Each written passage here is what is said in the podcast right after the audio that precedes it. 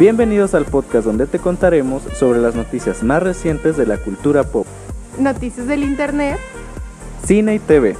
noticias del mundo drag y LGBT. ¿Qué estás esperando? Sírvete un trago y quédate con nosotros. Esto es... Te lo, cuento con vodka.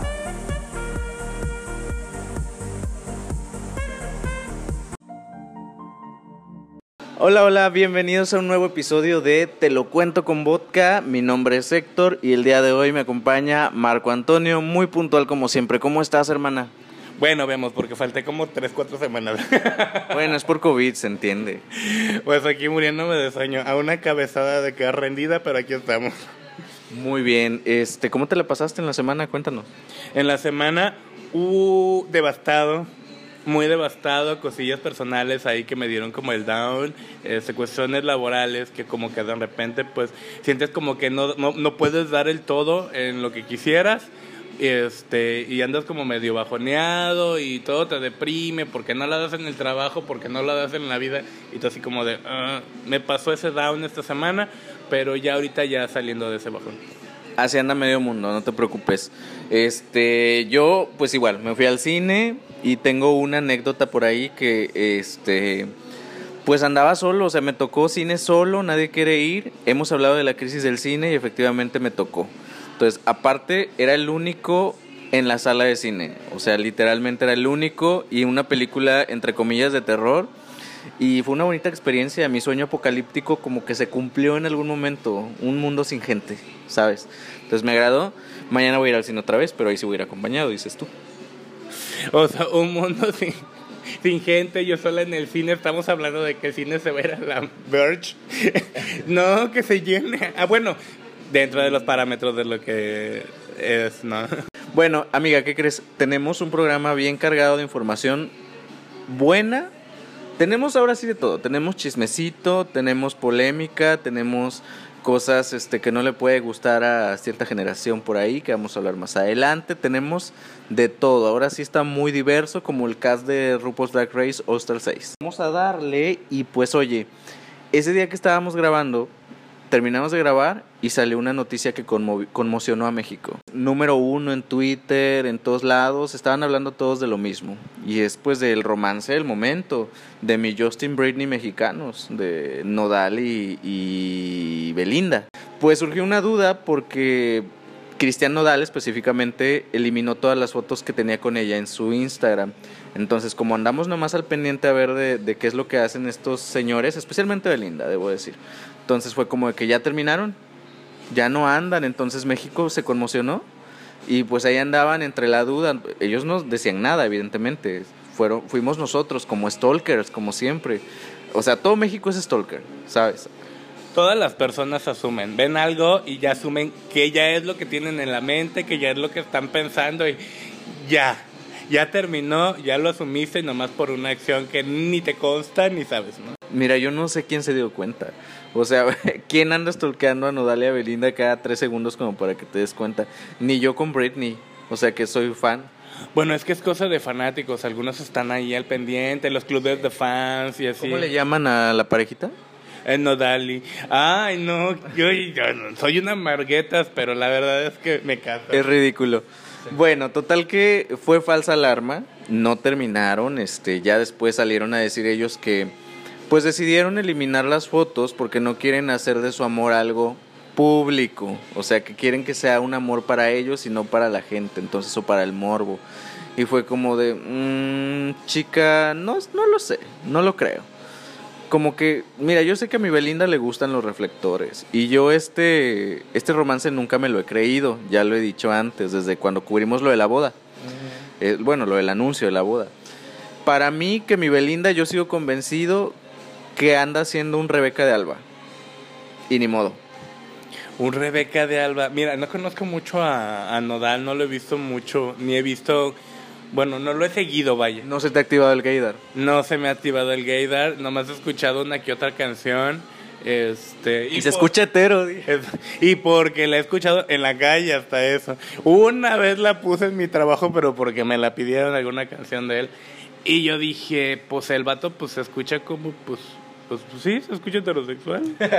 Es que las canciones son muy heterosexuales. Eh, pues ¿por qué crees que necesita de una Rebeca de Alba? Bueno, pues te diré. Había algunos de Ricky Martin en su caso. Yo creo que sí, sí, sí se me activaba el gaydar ahí. Tal vez es el Güey, ¿a sombrero quién no? lo que disimula o las botas. Bueno, ¿cómo se nota que no vives en Monterrey entonces? Te invito a ver este estos antros de vaquerobias y vamos viendo. Puedo estar equivocado, a lo mejor son prejuicios míos, ¿verdad? Que tengo que quitarme. Y siento que esto también fue más publicidad que otra cosa. Es como de que, oye, como que ya no están hablando de nuestro romance, ¿no? ¿Y ¿Qué hacemos? Sí, pues es que es lo que estaban diciendo, ¿no? Que tienen un proyecto por ahí que van a sacar y pues obviamente necesitan ¿Ves? poco. No sé qué exactamente qué es, creo que era un video o algo que tenían ahí en común que estaban grabando o ya tenían grabado, no recuerdo bien algunas notas que leí, pero este eh, tenían ahí un proyecto pendiente por sacar y pues salen con esto y así como de pues necesitas foco, ¿no? Yo creo que ya conocen el medio, ya conocen cómo se maneja la mercadotecnia de esto, pues ya empiezan a hacer sus cositas, están juntos, dijeras tú, mira Rebeca de Alba, mira. Por eso es que no se la compro, porque acuérdate cuando cubrimos la nota de, del anillo de compromiso. Güey, al otro día ya estaba la canción en Spotify de ellos juntos. Es como de girl. O sea, más marketing no, no puede ser más obvio. Ah, yo pensé que había sido amor puro y que lo habían grabado por la noche para sellar el contrato. Salieron un montón de memes. Ay, hasta Lupillo Rivera se hizo viral porque fue como de que cuando daban por hecho que habían terminado fue como de que sacaban los, los memes de Nodal lleno de manchas negras porque pues él se tenía que, que tapar más tatuajes que Lupillo, ¿no? Y también Daniela Luján. Porque mira, cada vez que Belinda respira, Daniela Luján se vuelve tendencia, ¿sabes? Entonces imagínate que fue a ser, ser Daniela Luján y que cada vez que sale una nota de Belinda, pues también me jalan a esta mujer, ¿no? Entonces ya andaban hablando así como que ya sabes, el reemplazo. El reemplazo, sí, lamentablemente es como casi vivir a la sombra de, del- de la carrera artística. Por de- más de 15 años. Sí, curiosamente, pero pues es algo que hace la gente, ¿no? Realmente ellas creo que ni siquiera tienen interacción entre sí, ni siquiera se pelan la una a la otra. Y se pelearon cuando tenían 14 años, güey. Por el amor de Dios, ya supérenlo. ya, ya basta. Pobre, sí, está- la verdad es que está feo. Es que ese reemplazo de Belinda, eh, bueno, por Daniela Luján, fue como que el- uno de los golpes más duros que recibió la sociedad mexicana. No se había visto algo así desde que le quemaron el jacal a los abuelitos de Marimar. no mames, las comparaciones. pues sí, claro. Entonces, desde entonces, pues son como las dos conmociones que, que ha este, impactado a México. Sí, pero pues eh, imagínate desde entonces y por esa cuestión te siguen marcando, te siguen marcando y probablemente la sigan marcando por ello toda la vida. El meme ahí está, o sea, los memes que, que se han hecho ahí están y van a quedar para la posteridad. Sí, claro, este, pero bueno, ya nos van a seguir dando la nota a este par de personas, esta parejita que yo no me creo.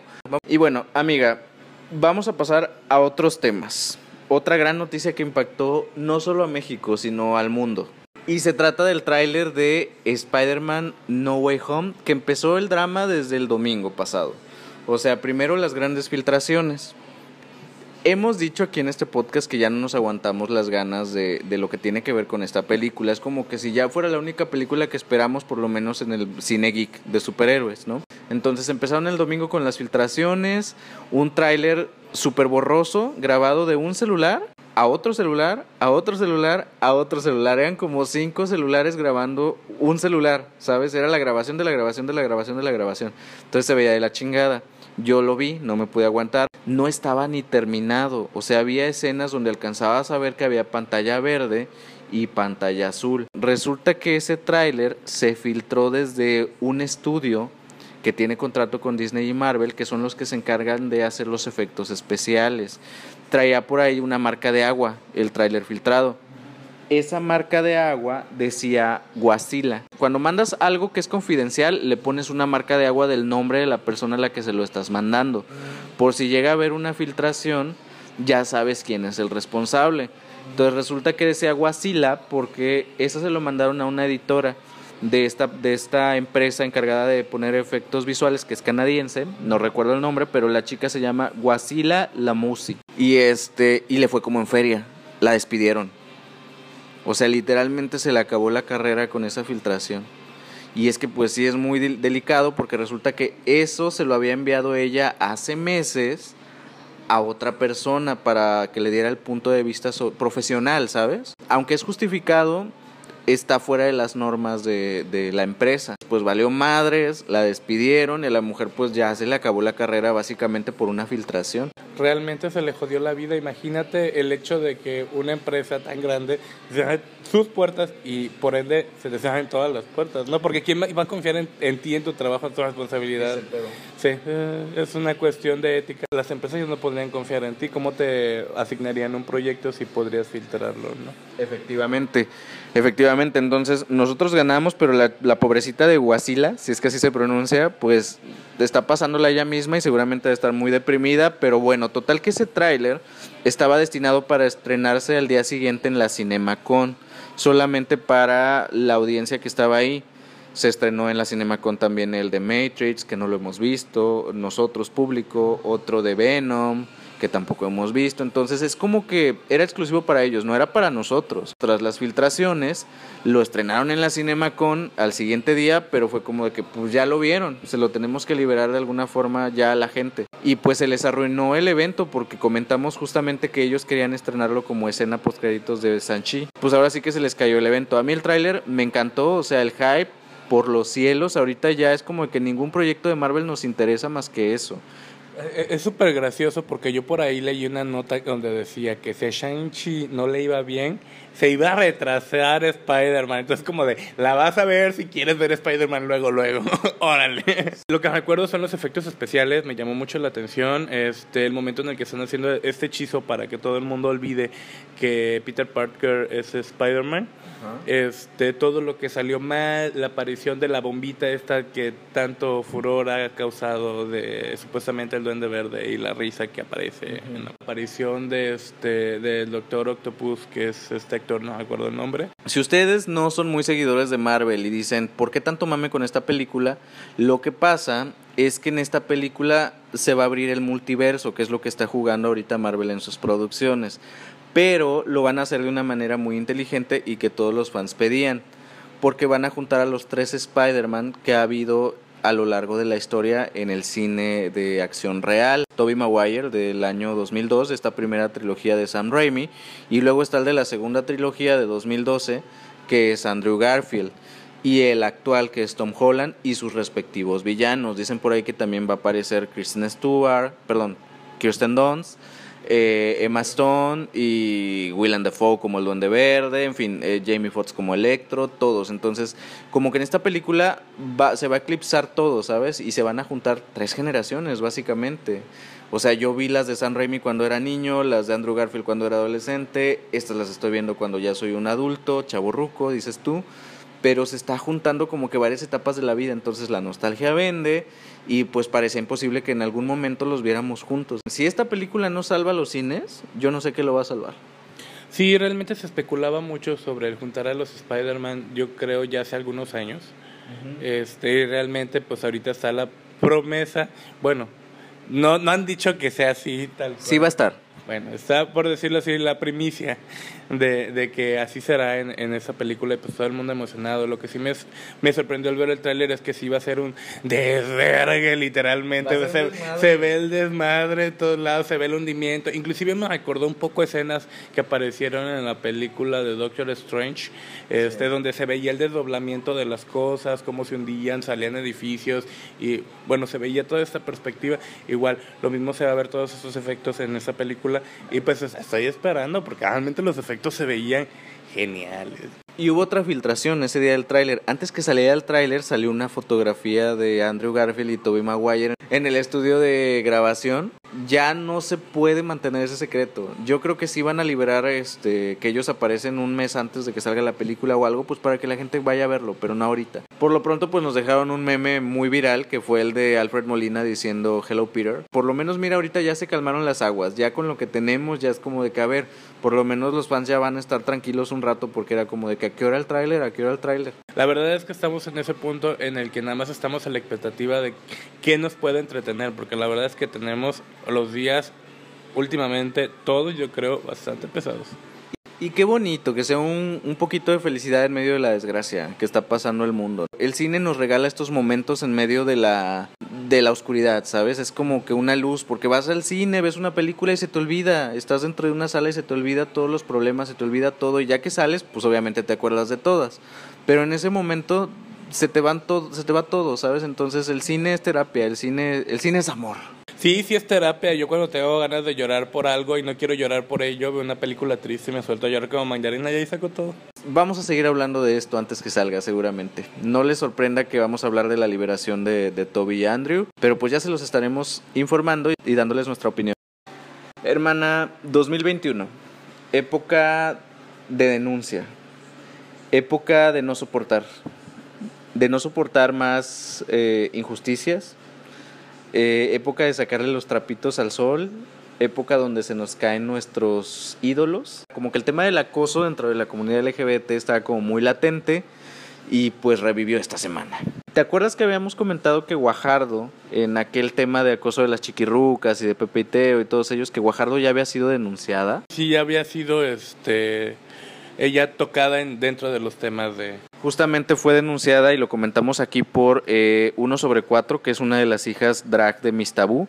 Eh, para quienes no sepan, pues Guajardo es una drag que, que participó en la Más Draga 2 y recientemente en un programa internacional también de Trinity the Talk, una participante de Drag Race, que es como eh, de las más icónicas a nivel nacional dentro del panorama drag en México. Y pues salió otra persona a denunciarla eh, públicamente esta semana en un video de YouTube y se trata de otra persona que también hace drag que se llama Alex Soro. Esta persona fue asistente de Abies Q, que es la ganadora de la Más Draga 3, como que la comunidad drag es muy pequeña, como que todos se conocen, ¿sabes? Entonces... Eh, en este video, eh, Alex Oro expresa que estaban en un evento de la más draga. Estaba Juan TV, estaba Regina Bronze, estaba Biest, estaba Gala, estaba un montón de gente, ¿no? Era de estos eventos donde te juntan a varias drag famosas y las presentan en un antro donde sea. Bueno, tal que ya había terminado el show, ya eh, 3 de la mañana, cuando todos están muy borrachos. Comenta Alex que Guajardo lo acosó. Él relata que Regina Bronze, que es otra participante de La Más Draga de la temporada 3, eh, mientras él estaba pedísimo, pues él, él, comentó en su video, él dijo, yo estaba muy pedo, este, debo reconocerlo, Regina me llevó por un pasillo hasta donde estaba Guajardo, en el cuarto oscuro de, del antro, ¿no? Entonces... En el cuarto oscuro dentro del cuarto oscuro, porque dice que pasó un cuarto oscuro y luego entró a otro cuarto oscuro. Sí, porque era como un área donde nada más lo conocen las, las drags, ¿no? Por eso también se habla de abuso de poder. Era un área como restringida, estaba parte, ¿no? De, de todo el evento en el que estaba. Sí, bueno, total que ahí le estaba esperando Guajardo. Él relata que Regina Brons lo llevó, lo dejó ahí. De repente él se dio cuenta que Regina ya no estaba. Y Guajardo, pues, lo empezó a tocar este y le puso la mano ahí pues en sus genitales, ¿no? Pero para que les contamos, ¿qué les parece escuchar parte del relato de Alex Soro y regresamos para dar nuestra opinión? Pues nos fuimos hasta el fondo, rodeamos todo el escenario y nos metimos a un cuarto, a un cuarto oscuro. Se me hizo raro y yo dije, no, no entendía por qué íbamos a ese lugar. Adentro de ese cuarto oscuro había una puerta que conducía a otro cuarto que estaba aún más oscuro. Entonces pasamos esa puerta y estaba ahí esperando Guajardo, recargada en la pared. Y del otro lado del cuarto estaban dos chicos besándose y no había más personas. Entonces Regina llega, me arrima hacia Guajardo y Guajardo me, me da un beso. Y yo me quité. Yo no, yo no sabía qué pasaba, yo no entendía qué estaba sucediendo. Me empieza a besar, yo me separo un poco y volteo y Regina ya no estaba ahí. Y, y, le dije a Guajardo, no, no, no, espérate. Ella me agarra, me agarra la mano y me la pone abajo.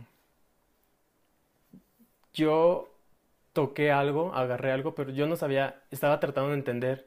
Me está besando, pero ¿qué es esto que estoy tocando? Era algo muy raro, estaba todo mareado. Cuando me di cuenta, lo que estaba agarrándole era eh, su miembro. No estaba erecto, estaba flácido. Y, me saqué mucho de onda. Pues bueno, ahí está.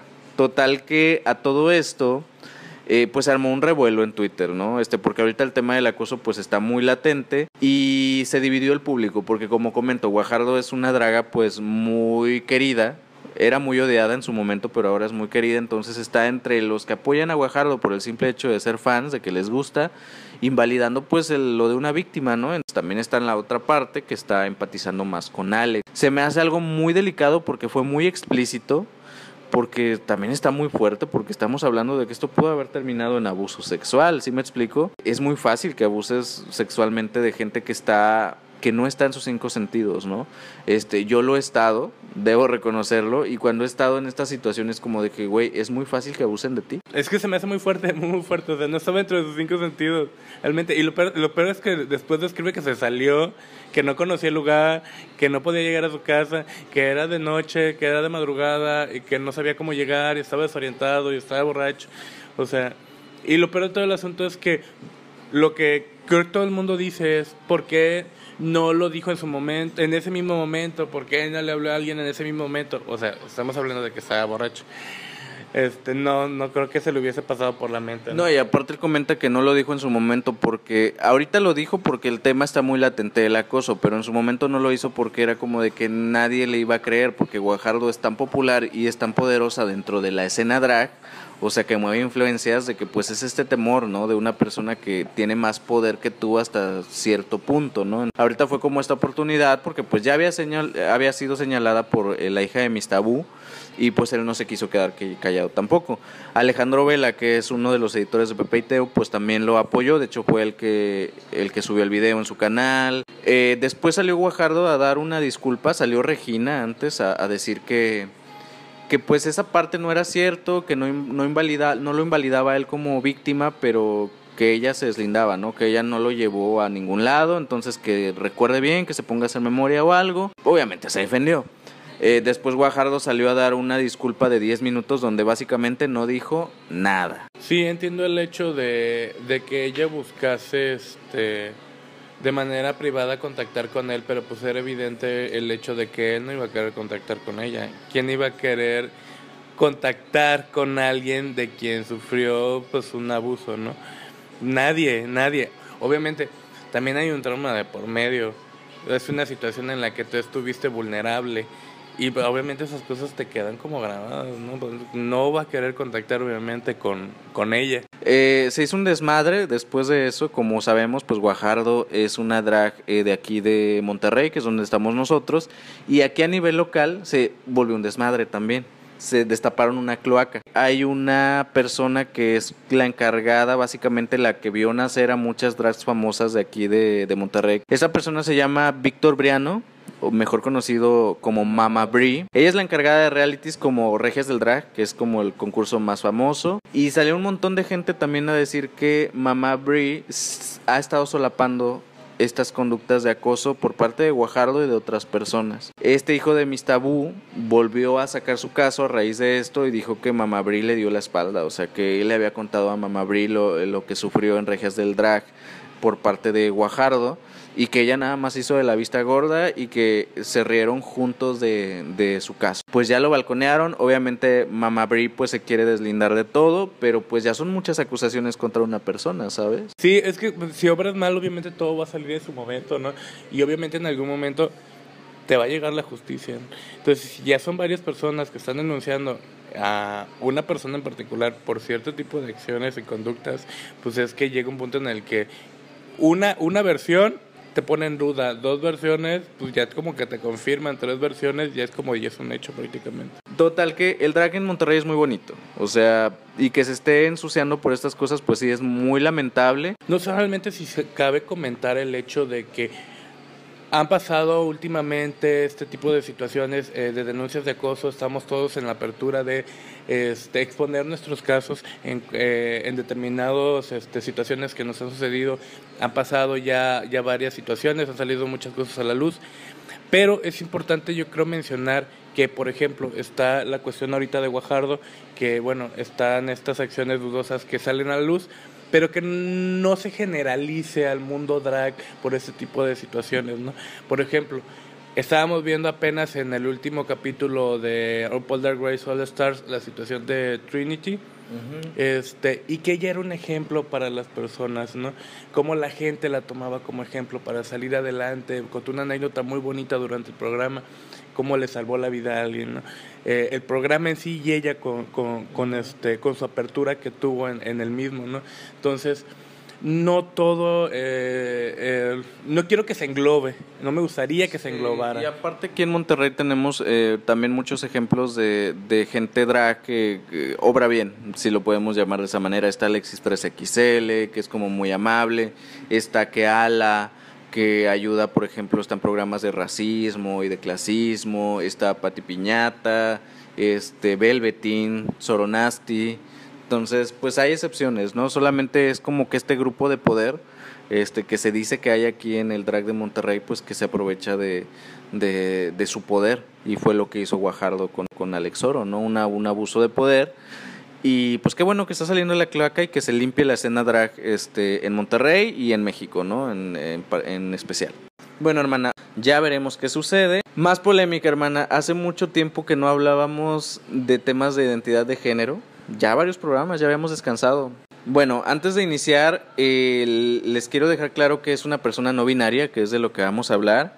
Eh, ya lo hemos dicho antes, pero si es la primera vez que se nos está, nos está escuchando o no se acuerda, pues aquí se lo refrescamos. Dices tú, normalmente, hace muchos años, existían dos géneros, hombre y mujer que nos impuso el hombre, que nos impuso la sociedad. Ya era como cierta etiqueta, era como de que este, eres hombre y tienes que seguir ciertas características, tienes que comportarte de tal forma, incluso hasta en los colores, ¿no? Sabemos que el azul es para hombres, el rosa es para mujeres, las Barbies son para mujeres, los carritos son para hombres, entonces ¿Qué pasaba si tú no te identificabas con estas características que te dan como hombre o como mujer, ¿no? Siempre han existido estas personas que no se sienten identificadas. Ojo, no tiene que ver con la orientación sexual, lo hemos dicho. Una cosa es orientación sexual y otra cosa es identidad de género. Eh, pues hoy en día, donde ya se han puesto los temas sobre la mesa, pues sabemos que estas personas que no se identifican con ninguno de estos dos géneros,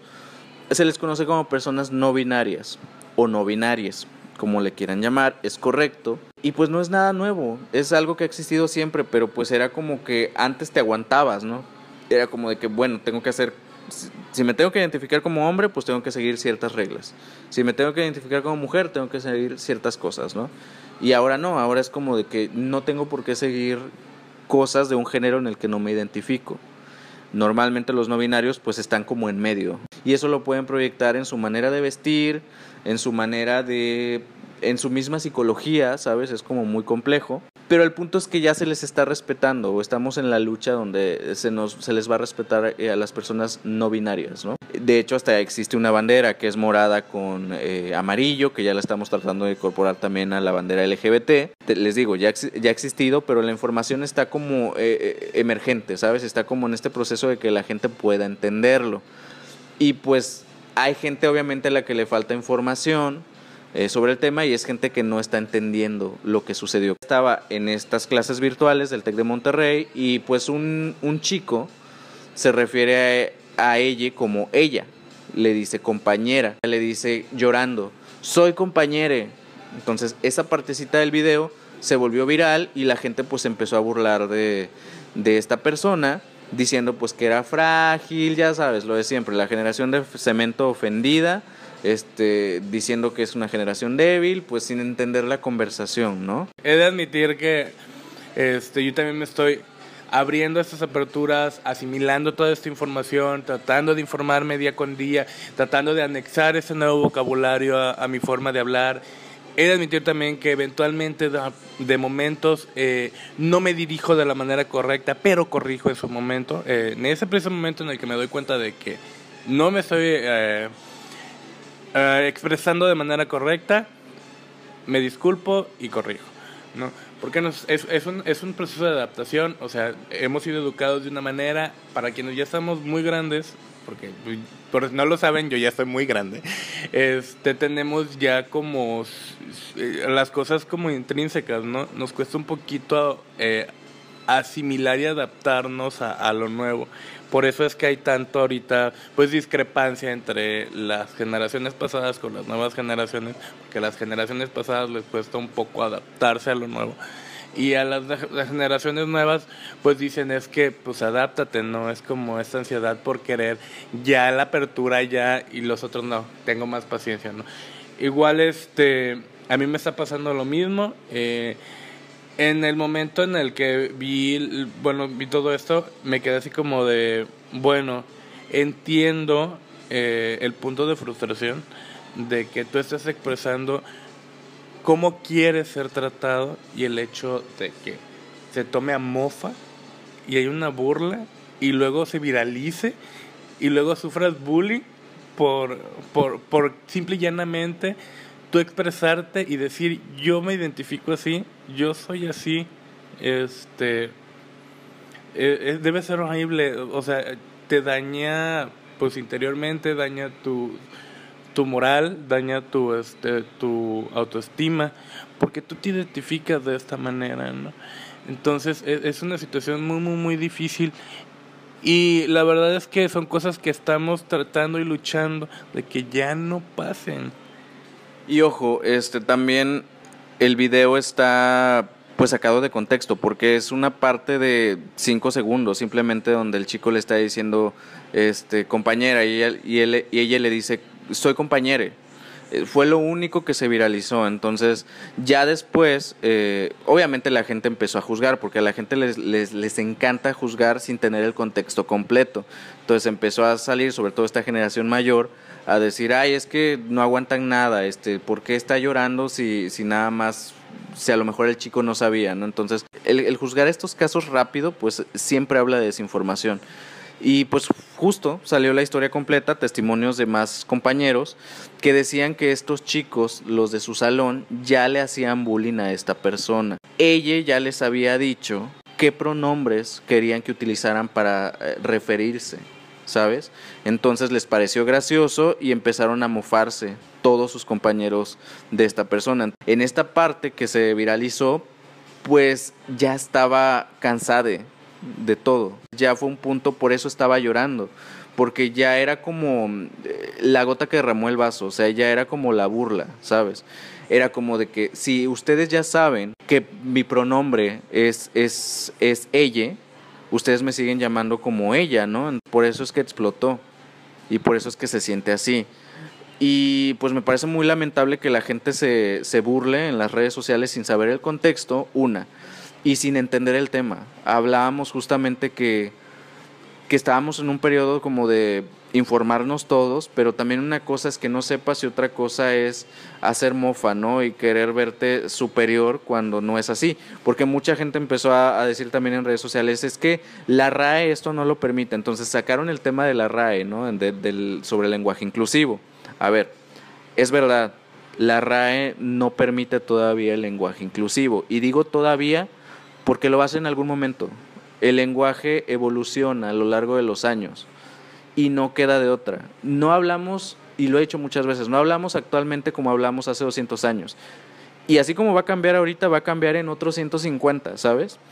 Es verdad, ahorita no, no, no lo acepta la RAE, estamos en esa búsqueda, va a llegar un momento donde no le va a quedar de otra, porque estamos evolucionando como sociedad y la RAE también va a tener que evolucionar. De momento, pues no es así, falta mucho, yo creo, eh, unos años, unas décadas quizá pero en eso estamos, ¿no? Entonces, Sam, también se me hace muy gracioso que saquen este tema de la RAE, porque no están preocupados por el lenguaje. Lo único que quieren ellos es hacernos saber que nosotros estamos mal, ¿sabes? El hacer, hacer menos una identidad de género. La gente que utiliza el tema de la RAE es lo que menos les importa. Y nunca les ha importado, porque ellos mismos, como sociedad, la gente han modificado cosas. Entonces, no me vengas a decir que ahorita te interesa mucho el lenguaje. ¿Qué es eso de hiciste, por ejemplo? Sí me explico, o sea, y muchas otras, muchos otros ejemplos, ¿no? Ahora resulta que porque no estás de acuerdo con esta identidad de género, vas a sacar este argumento de, que te, te, molesta mucho la gramática. Sí, es que realmente la gente no sé si está tan enfocada en la gramática o la persona, las personas que comentan el tema lo estén cuando ni siquiera ponen signos de puntuación correctamente, ni siquiera acentos correctamente. Es más, escriben mal la mayoría. Sí, o sea, ni siquiera usan los acentos y los comas en sus redacciones. Entonces no me vengas a chingar con el tema de la RAE. No mames, de hecho me, me dan más risa. Esta gente que me saca lo de la RAE me da muchísima risa, te lo juro. Eh, disculpen ahí en casita si ustedes sacan este tema, pero pues ni modo. Me da muchísima, muchísima risa porque se me hace bien tonto. Se quieren ver intelectuales y no lo son. Además, originalmente todos los lenguajes tienen deformaciones. Todos te forman palabras. eh, está este, por ejemplo, el, de- el deformar los conceptos también. eh, hay muchísimas, muchísimas, muchísimas palabras que son regionalismos y no están tampoco aplican a la ay, la gente los utiliza día con día. Digo, ahorita estamos hablando de una cuestión de género que es nada más como cierta comparativa, pero pues es mucho más grande el movimiento. No nada más como comparar el hecho de que no están tan enfocados en el lenguaje, lo como tú comentabas, sino el punto es desmeritar Así es. la situación. Realmente, realmente es eso. Y la verdad es que a mí por lo particular yo creo que me, me gustaría convivir con una persona que fuera No binaria. para poderme adaptar completamente a este lenguaje. A veces lo que nos falta es práctica. Porque como estamos acostumbrados, que es lo que comentaba anteriormente, a que toda la vida hemos eh, tenido estas, eh, estos pronombres ya fijos, ahorita nos dan nuevos y es como de no los practico y como no los practico al momento de estar en una situación, se me puede ir no el, el comentarlo de o el, el dirigirme de manera incorrecta. Eh, obviamente hubo mucha gente que se burló en internet, entre famosos, eh, que no entienden la conversación, este, gente común, ¿no? Entonces, pues está la división como siempre. Hubo uno aquí de Monterrey, vamos a volver a hablar de otra celebridad local de Monterrey que se llama eh, Adrián Marcelo. La verdad es que no tenía el gusto, el disgusto. Eh, es un conductor muy joven, de 27 años de multimedios. Pues hazme el favor, que podemos esperar. Salió por ahí a poner un tweet que decía que la única culpable de que las personas se estén matando, algo así, por algo de, de- de sus pronombres, eh, que la única culpable es la selección natural. O sea, también fue como muy delicado porque está normalizando el suicidio, una. Y está hablando pues de este argumento de que, de que esta generación es frágil, que es de cristal. Entonces es como que ese tema de, de la generación frágil, generación de cristal, güey, se ven bastante ridículos cuando utilizan estos términos. Es como que, a ver, mi generación de cemento, los frágiles son ustedes, pero no se dan cuenta, o no se quieren dar cuenta, están emputadísimos por un pronombre. Hazme el favor, entonces se me hace muy estúpido, no me no me sorprende de una celebridad de Monterrey, disculpen, debe haber excepciones, pero es que los que han salido y más de multimedios, o sea, ¿qué puede esperar también, no? Se peleó hasta con Regina Blandón en Twitter. O sea, Regina seguramente ni lo hacía porque la verdad es que nada más lo conocen aquí, ¿sabes? Regina obviamente siendo siempre muy empática con estas causas, pues defendió, ni siquiera lo nombró, ¿eh? Defendió la causa y fue de que este güey le, le contestó de una manera muy horrenda a Regina y fue como de que yo lo vi y dije, güey, Regina ni te hace en el mundo. Realmente, ¿qué le pasa a la gente? Eh, hacer referencias sobre temas de suicidio es, es un tema muy fuerte. La verdad es muy poco sensible de su parte. No es algo tampoco que decidieron de la noche a la mañana las personas no binarias, no fue como de que se levantaron y dijeron, hoy quiero ser no binaria. No, es algo que te pasa normalmente desde niño, es como de que yo nunca me sentí identificado acá, entonces va más allá de lo que su mentecita cuadrada este, se puede imaginar. Normalmente esta gente más grande, este choque generacional, pues son los que se resisten a entender estos temas. No sé, como esta gente de 45 años para arriba.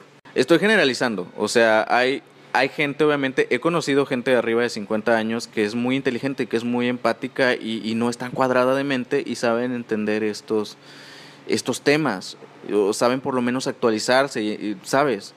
Son muy pocos, debo decir, no son muchos, pero sí los hay. Pero es esta gente normalmente la que está haciendo todo este desmadre y gente conservadora también, ¿no? A lo mejor más jóvenes que, que se resisten porque fueron educados por este tipo de gente con esta mentalidad. Sí, pues es que es al igual que a todos nos sucede. Yo no me levanté por la mañana ayer y dije, ay, soy gay. No, Claro, yo he sido gay toda la vida. Este, desde que tengo uso de razón, ¿no? Nunca me he visto de, de otra manera. No recuerdo haberme visto de otra manera, al contrario, me sentía muy oprimido en su momento, ¿no? porque precisamente yo me veía de esta manera y la gente no me veía así. Y eh, estoy completamente en empatía con su situación. Y además, imagínate qué frustrante debe ser de que toda la vida te han dicho y te han impuesto que te tienes que vestir de cierta forma, que te tienes que comportar de cierta forma por ser mujer y desde ahí ya hay un daño psicológico que no nos damos cuenta o no nos damos cuenta por falta de información. Esperemos que las siguientes generaciones pues ya no tengan este problema ahorita que se están poniendo estas primeras piedras y no ponerte estas etiquetas de hombre o mujer, ¿no? De decir, no está mal, o sea, obviamente yo me identifico como hombre hasta donde sé. Yo no sé si el día de mañana me voy a dar cuenta de otras cosas, pero hasta el día de hoy pues me identifico como hombre, entonces no tengo ningún problema pero sí entiendo y sí soy empático con, con, estas personas que no se pueden identificar como hombre o como mujer. Entonces, pues es eso, nada más es como tener empatía y respetar que la gente se sienta como se sienta y que la llames como la llames, no te cuesta nada al final. Pues no, realmente no cuesta nada, pero como te comento, yo creo hace falta esta parte de convivencia con personas no binarias para completamente asimilar la situación. Me falta, necesito como esa apertura de... Pero bueno, al menos no andas tirando mierda, que es como lo importante. Ah, no, claro que no, porque al final de cuentas se respeta. Yo digo que si la gente no quiere aceptarlo, al menos lo respete. Si no vas a decir nada bueno, mejor no digas nada, la verdad. Exactamente, y si tienes una manera de pensar distinta, simplemente pues no expreses algo que sepas que va a dañar a un colectivo. es, que no es lo mismo decir, este, esto no me gusta, pero bueno, es, que puedes tener tus creencias. Si no estás de acuerdo con el lenguaje inclusivo, no lo estás y ahí lo dejas y no te pones a ofender un colectivo. Sí, eh, y es diferente con eso es una basura. No es lo mismo. Esto no me gusta o no lo acepto, pero es chiste y está bien. Ah, o está mal, como, como, como lo quieras ver, a estar tirando hate de, ay, esto es una basura, eso no debería de ser, no sé, bla, bla, bla, bla, la gente, no sé, los comentarios que salen. Sí, mi generación de, de, cemento, de todos modos, va a haber un momento donde ustedes ya ni van a estar, ya ni van a ver estos cambios, lo he dicho siempre. Ya más adelante esta generación va a cambiar, a lo mejor van a, va a haber otras cosas que ni yo voy a ser más testigo, pero es como que ustedes son los que están ensuciando esto, pero va a llegar un momento donde esta generación ya no va a estar porque pues todos no tenemos la vida comprada, ¿no? Entonces la sociedad evoluciona. Ahorita estamos y al rato ya no. Entonces cuando ustedes ya no estén es que esto realmente se va a ver reflejado. Sí, como decía por ahí un video de TikTok que se hizo viral, que vi apenas, pues para dos segundos que vamos a estar en esta pinche vida, pues que dejen que la gente haga lo que quieran.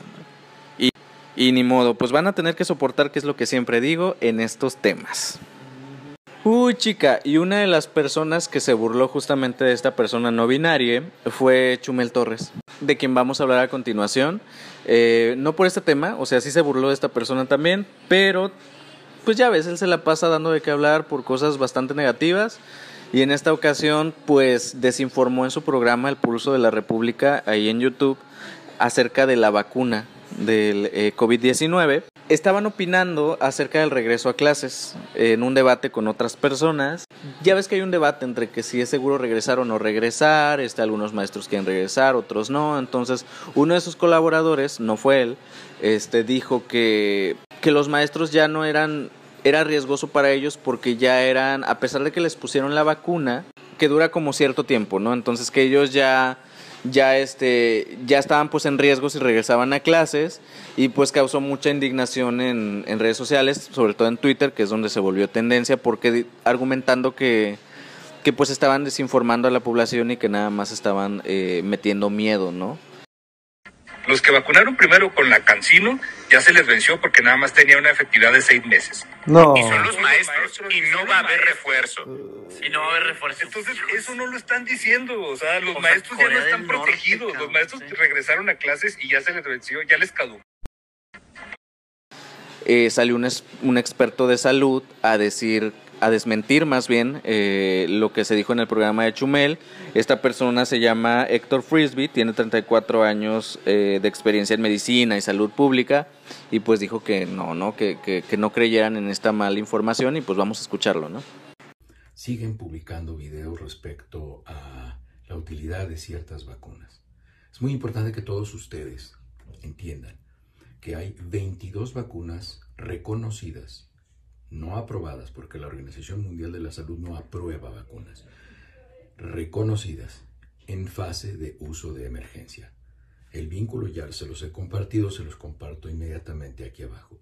Las primeras que llegarán a ser una indicación para tratar COVID serán las primeras que llegaron. Tienen que transcurrir el tiempo de la etapa 3 de investigación clínica. Si alguna de las vacunas no cumpliera con los requisitos con los que debe cumplir una fase 3, que es su indicación terapéutica, que es proteger a la población, es decir, probar su efectividad para proteger contra enfermedad grave, contra hospitalización o contra la muerte, ya se hubiera suspendido ese protocolo.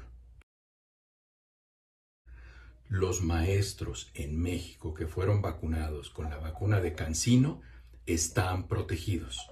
No tienen de qué preocuparse, no tienen por qué recibir dosis extras de ninguna otra vacuna y no tienen por qué estar pensando que esa vacuna no es eficaz y no es eficiente y no los protege.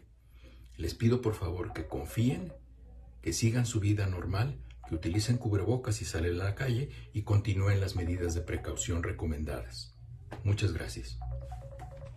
Y pues bueno, ahí está lo que dice Héctor Frisby y pues sí me parece bien lamentable que siendo Chumel Torres y sus colaboradores den este tipo de información. Hay mucha gente que les cree, ellos al final ya son influencers, entonces eh, que les estés, les estés dando esta información por ir en contra de un gobierno, pues se me hace muy triste. Digo, yo empatizo con Chumel muchísimo en temas políticos, de hecho yo lo veía.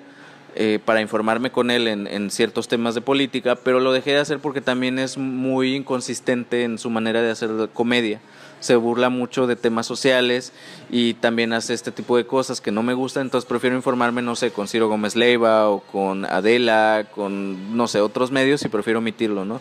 Pero si hay mucha gente que los ve y si es como una irresponsabilidad de su parte. Eh, me di cuenta, me percaté de que el señor tiene muchos precios en cuanto a la información sobre temas de salud.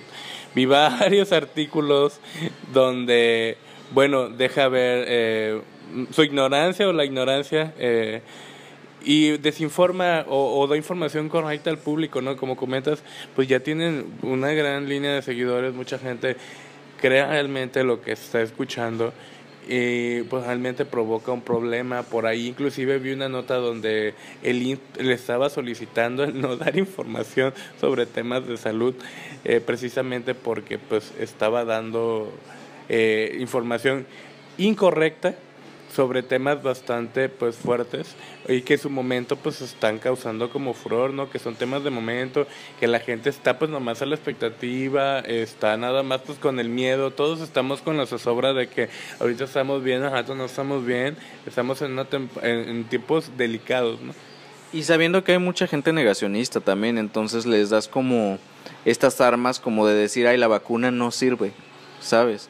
Entonces está bien delicado, eh, lo peor del asunto es que al güey le valió madres. Como siempre, es otra persona egocéntrica que no quiere aceptar nunca responsabilidades ni culpas, y mucho menos respetarnos. Eh, al contrario, él celebró, dijo, ay, soy tendencia otra vez, yay, este, como celebrando su pendejada, ¿no? Eh, de una manera, pues tratar de exponer que no le afecta pero se me hace bastante, bastante estúpido y se me hace bastante egocéntrico de su parte que haga eso, porque pues al final si la cagaste, pues acepta que la cagaste y, pide una disculpa, ¿no? Él dijo que fue su colaborador y sí fue su colaborador, pero él también lo estaba solapando y, y, ha desinformado en otras ocasiones, entonces no es la primera vez y ojalá rectifique su contenido. Yo en lo personal pues te digo, ya no lo sigo, ya no veo su contenido porque me di cuenta de muchas cosas. Sí me incomoda porque de repente se burlaba del feminismo, se burlaba de la comunidad LGBT, se burlaba de las personas no binarias ahorita que lo hizo, eh, de alguna manera también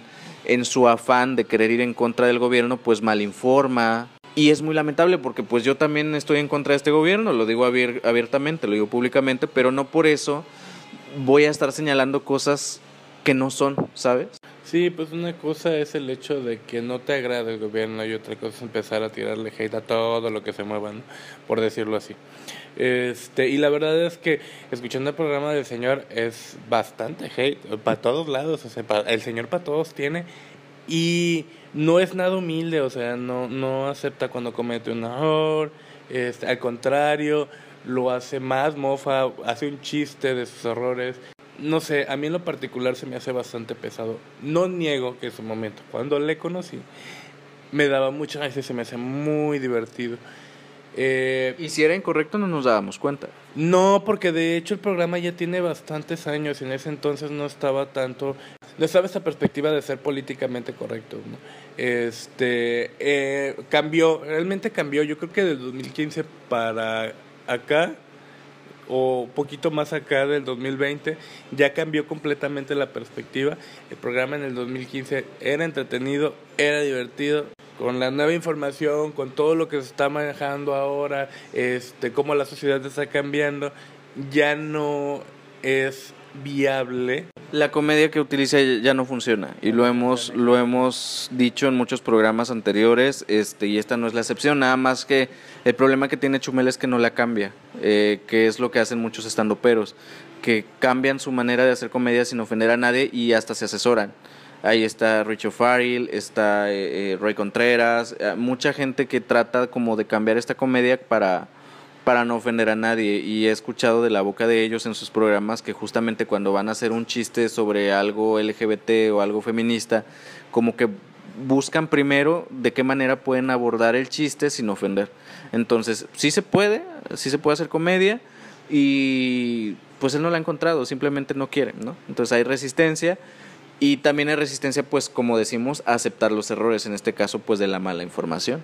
Sí, es que realmente él se quedó con su fórmula, con la fórmula que le ha funcionado todo ese tiempo.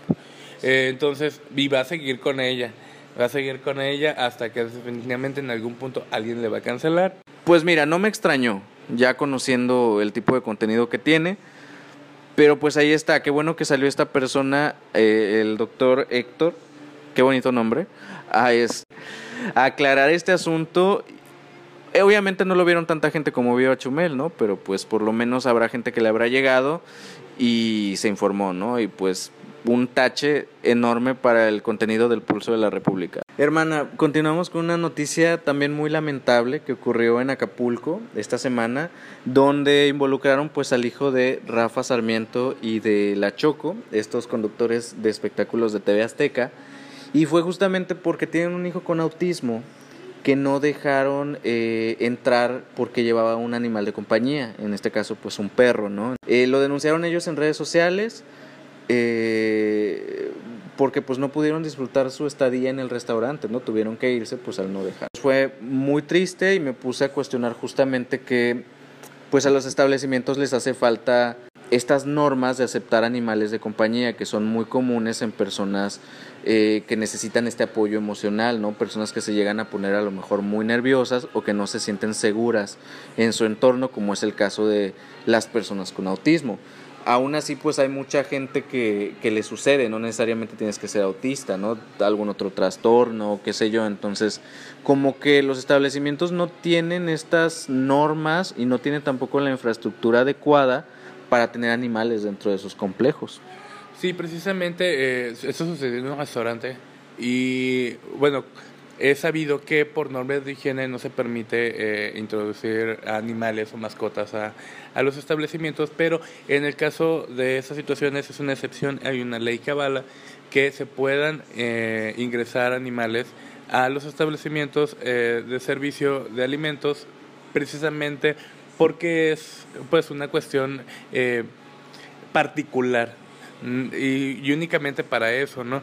Eh, me sorprende mucho porque si tú ves artistas en otros restaurantes, ni siquiera llevan para los lazarillos y los dejan entrar famosos y aún así ingresan, ¿no? Pero pues estamos hablando de pues, otros países porque aquí en México es más raro que eso suceda. Pero eh, como comentabas, es la falta de capacitación sobre el tema, eh, una falta de concientización y de cultura general. Hoy en día es más común el tener una mascota de compañía en caso de esas situaciones. Eh, como comentas, no necesariamente tiene que ser una persona autista. Hay otras cuestiones en las que se necesita un un perro lazarillo, por ejemplo, para una persona invidente, que es quienes los guían y los llevan básicamente la concientización también en cuanto a como personas, el eh, tomar eh, la apertura, no asumir el que hay un favoritismo o algo, ¿no? Simple y llanamente es este, una necesidad. Para mi cultura básicamente es absorber información, estar siempre informado y saber cómo actuar en ciertas o determinadas situaciones. ¿no? Nos falta cultura. La capacitación, el comentar, saben que eh, es una, animal, una mascota de compañía, eso no es por el estilo. Falta todo esto, ¿no? Hay que adaptarse a las nuevas, eh, a, bueno, a las nuevas aperturas a, todo lo que sucede. Claro, y seguramente pues en este establecimiento eh, pues no lo hicieron de manera malintencionada, este, simplemente pues es esta falta de eh, información y esta falta de pues tratar a la gente. Ya lo habíamos mencionado con el tema de las personas no binarias, ¿no? Como que la gente no está capacitada para, para tratar a la gente de acuerdo al tipo de persona que eres, ¿no? Este, personas discapacitadas, a lo mejor los complejos no tienen eh, la infraestructura también para personas con silla de ruedas, este, para personas pues no, no con capacidades diferentes, porque pues justamente una, una hermana me decía que tiene un, hijo, tengo un sobrino con, con, síndrome de Down, que ya no se les llama tampoco con capacidades eh, diferentes, porque al usar este término, pues estás excluyéndolos, como que hay una desigualdad, porque al decir diferentes ya estás haciendo énfasis en que no es igual a ti, ¿no? Entonces se les llama discapacitados, ¿no? Así se las llamaba antes y otra vez se retomó, ahorita que tenemos pues estos temas de, inclusión y de igualdad sobre la mesa, ¿no? Sí, hay que empezar precisamente como sociedad y también los establecimientos pues tienen esta, este compromiso de iniciativa para que la gente pues entienda que debe de haber un animal de compañía en algún restaurante o en algún complejo, ¿no?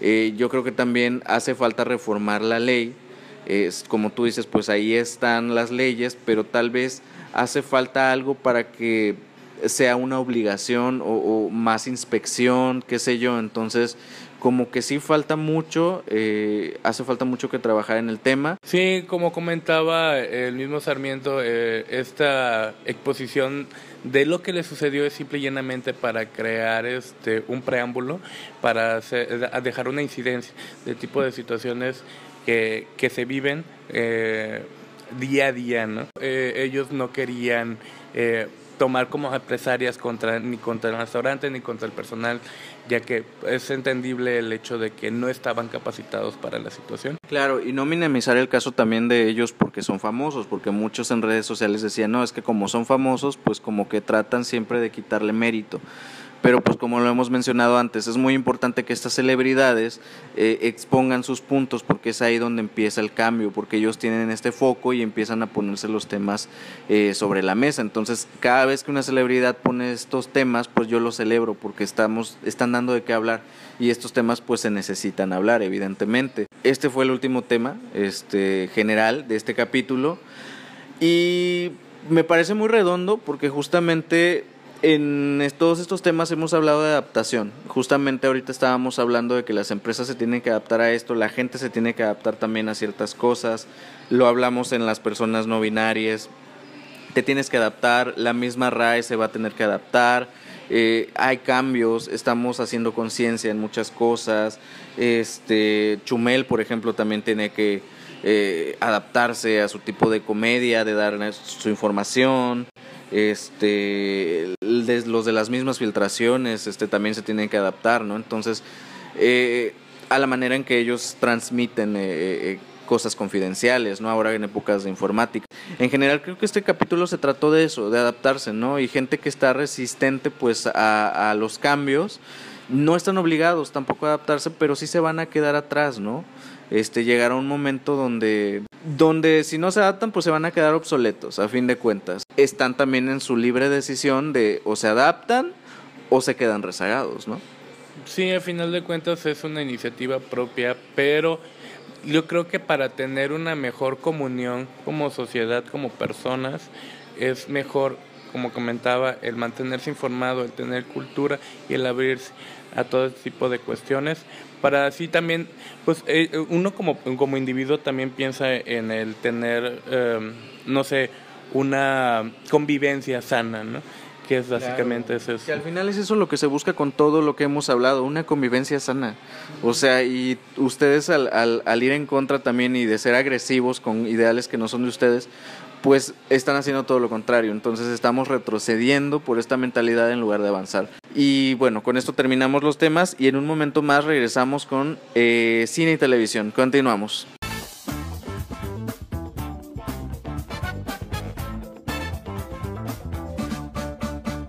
Bueno, vamos a comenzar. Hermana, esta semana se estrenó la película de mi marido, de Hugh Jackman, en cines. Se llama Reminiscence o Reminiscencia en, en español. Eh, le fue muy mal. O sea, el fracaso más grande en la historia del cine. No de la pandemia, del cine. O sea, 1.6 millones de dólares en Estados Unidos. O sea, nadie. Estando en 3.000 salas. A nivel mundial, 5 millones. O sea, nada, güey. Eso no es nada. Ni la abuelita de mi Hugh Jackman ni mi suegra fue. ¿Sabes? Entonces, ya vi la película, está, era una buena idea, mal aterrizada, eh, sin embargo siento que la directora tiene mucho eh, por venir y aún así pues eh, nos evidenció que el problema es el streaming, porque la película pues estrenó también simultáneamente en HBO Max y con esto hago un llamado a Warner para que ya deje de tirar sus películas a la basura, por favor. Sí, bueno, lamentablemente yo no he visto la película. Este, entonces no sé mucho qué decir sobre el tema. Eh, como comentas, es una película con una buena idea mal aterrizada. Pues ya tendré que verla para saber cómo, cómo está eso. Entre que es mala y el streaming, pues, pues, ¿qué te digo? Entonces pasó lo que pasó, ¿no? Kristen Stewart eh, va a ser protagonista de una película que parece que va a ser muy aclamada. Está dirigida por Pablo Larraín y se trata de un momento clave de la vida de eh, Lady Di, de la princesa Diana de Gales, que como todo el mundo ya conocemos su historia, se me hace muy inteligente que esté situada justo en un punto y que es en este punto donde ella está en la realeza y no contarnos desde que es niña y todo eso, ya tenemos documentales, tenemos un montón de cosas. Salió el tráiler, salió el póster, muy bonito, la verdad es que es uno de los mejores pósters que han salido durante todo este año. Eh, mucho se dudaba de la interpretación de Kristen Stewart. Eh, pero salió en el tráiler y se ve bien. Y yo llegué a la conclusión de que dije, es que Kristen Stewart es igual de inexpresiva que, que Diana, porque si tú ves a la princesa Diana también era, era así, era como muy introvertida, entonces le va como anillo al dedo el papel a, a Kristen Stewart.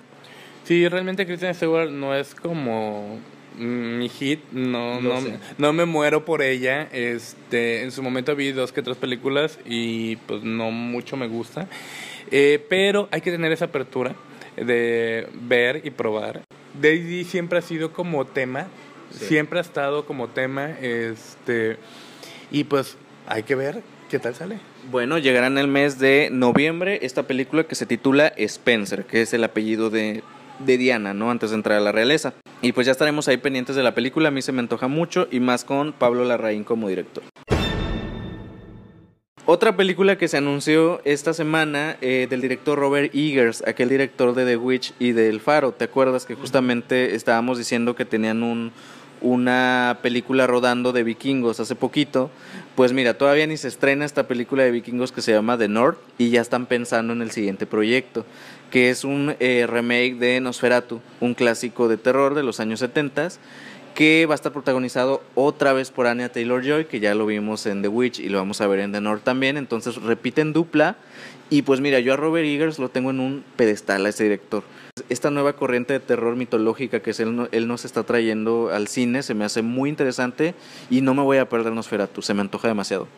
Mira, yo realmente vi The Witch y vi El Faro y ambas me dejaron así como de wow. Y, de norte va a dejar igual. Sí, la dirección, ah, la verdad es que es muy buena. Y me gustaron mucho, aunque el faro me dejó flipando. sí, me quedé así como que en, en, las nubes hasta la fecha las sigo discerniendo. Este, y pues de por sí estaba emocionado por la salida de, de, de, la, de esa película de vikingos. Y pues ahora me comentas esto de Nosferatu. Yo soy fanático de, de los vampiros, pero fanático mal plan, más que nada de la literatura eh, gótica.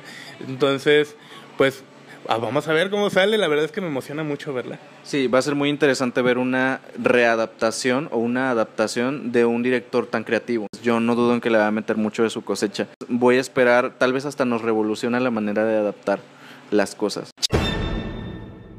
Chica, Elizabeth Olsen, este, dio de qué hablar esta semana, nuestra querida eh, Wanda del universo cinematográfico de Marvel, porque dice que apoya a Scarlett Johansson en esta demanda contra Marvel y todos así, bueno, contra Disney en este caso.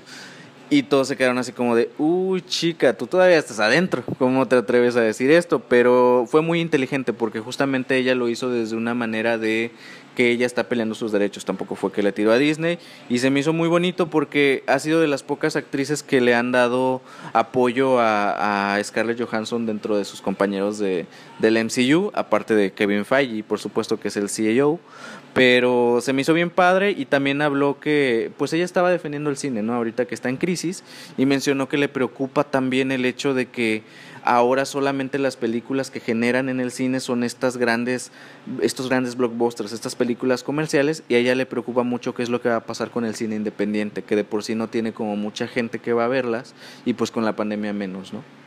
Sí, curiosamente no me había puesto a pensar en esa perspectiva del cine independiente. Sí, ahorita realmente todo... ¿O las películas de festival? La, las películas que están sacando son como... Sí, son, son, películas que la gente quiere ir a ver, pero ¿qué pasa con el cine independiente?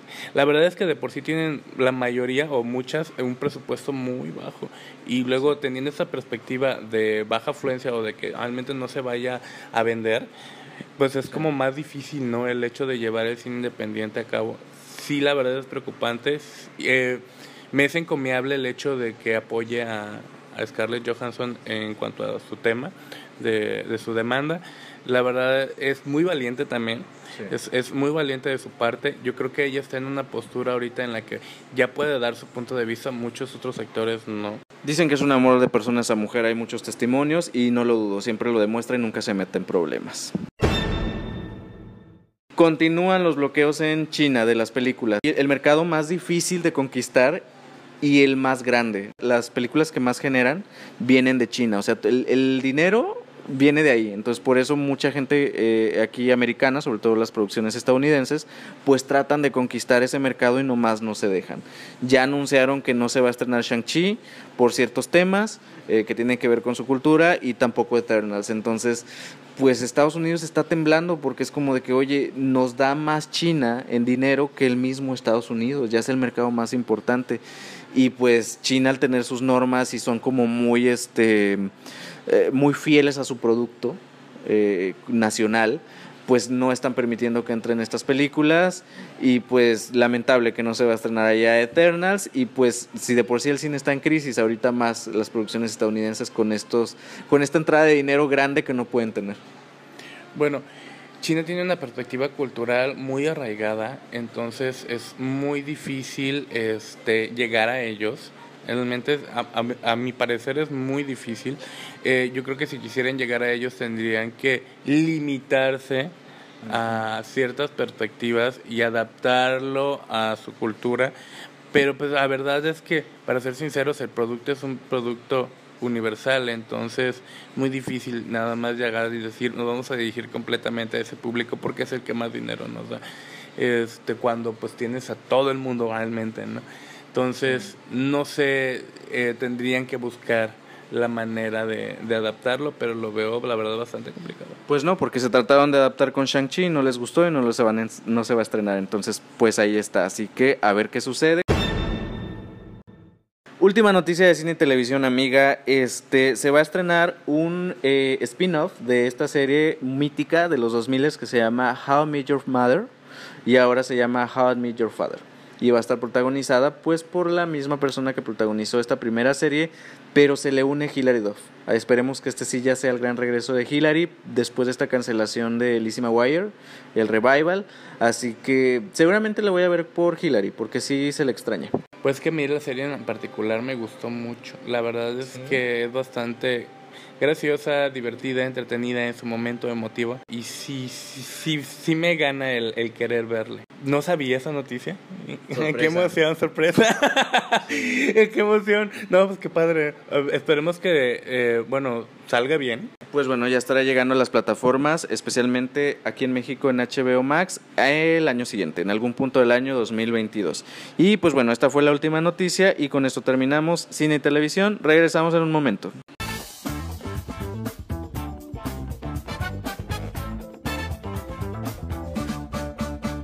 Esas fueron todas las noticias. No va a haber recomendaciones una vez más porque nos extendimos en los temas y esto va a quedar muy largo y no queremos que sea ya una misa. Si de por sí ya les dimos el sermón, no queremos este, que se extienda más. Así que, eh, pues no va a haber. Quiero mandar saluditos este, a las personas que nos están escuchando en España, que ya vi que aumentaron las reproducciones, y también en Estados Unidos, que nos escuchan en Connecticut, en Illinois, en eh, eh, Miami, en Carolina del Norte, aquí en México también nos están eh, escuchando, además de Nuevo León y de Guerrero, que es donde más nos escuchan, porque conocidos, pues nos escuchan también en Aguascalientes, en San Luis Potosí, en Guadalajara, en Guanajuato, en Puebla, entre otros. Entonces, muchas gracias por eso, recomiéndennos. Y también resolver una duda porque subimos dos capítulos.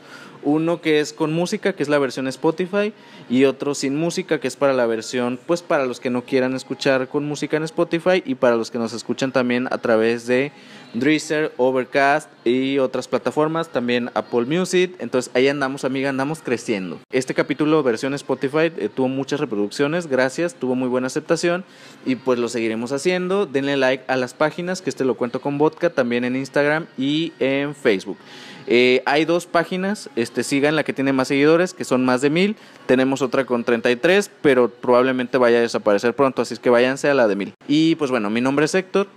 Yo soy Antonio. Esto ha sido todo el día de hoy. Nos vemos aquí la siguiente semana. Bye bye. Bye.